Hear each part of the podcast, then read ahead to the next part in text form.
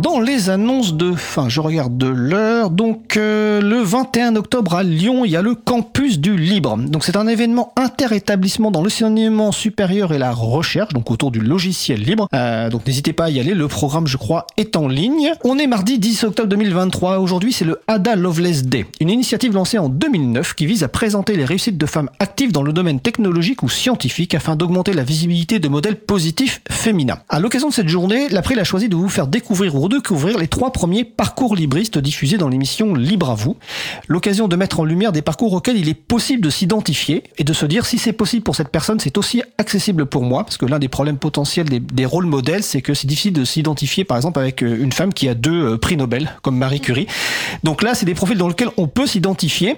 Donc on a mis en ligne sur le site de l'April, april.org, mais vous trouvez aussi la référence sur libravou.org. Et les, trois femmes en question, donc il y a eh bien Agnès Crépet, donc qui est de Fairphone et membre de France. Il y a Françoise Conil qui est ingénieure euh, au CNRS à Lyon. Et il y a Magali Garnero qui est libraire, mais également présidente euh, de l'April. Là, vous pouvez retrouver ces trois parcours libristes. Et je vous invite à consulter le site de l'agenda du libre, agendadulibre.org, pour trouver tous les événements en lien avec les logiciels libres ou la culture libre près de chez vous.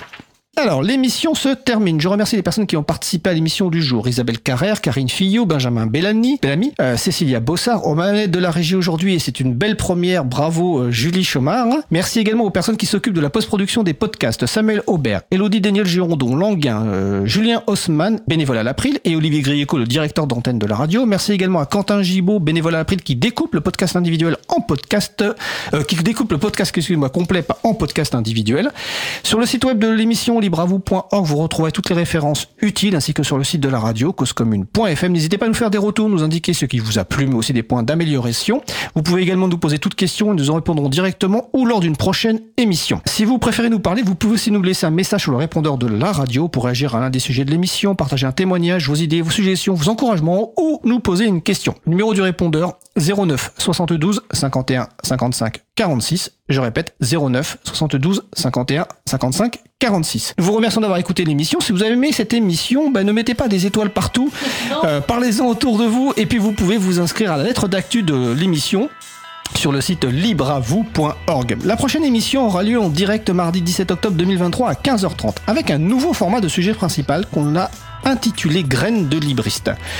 Une étudiante et un étudiant nous viendront nous parler de leur parcours dans un cursus logiciel libre. Nous vous souhaitons de passer une belle fin de journée. On se retrouve en direct mardi 17 octobre 2023 et d'ici là, portez-vous bien.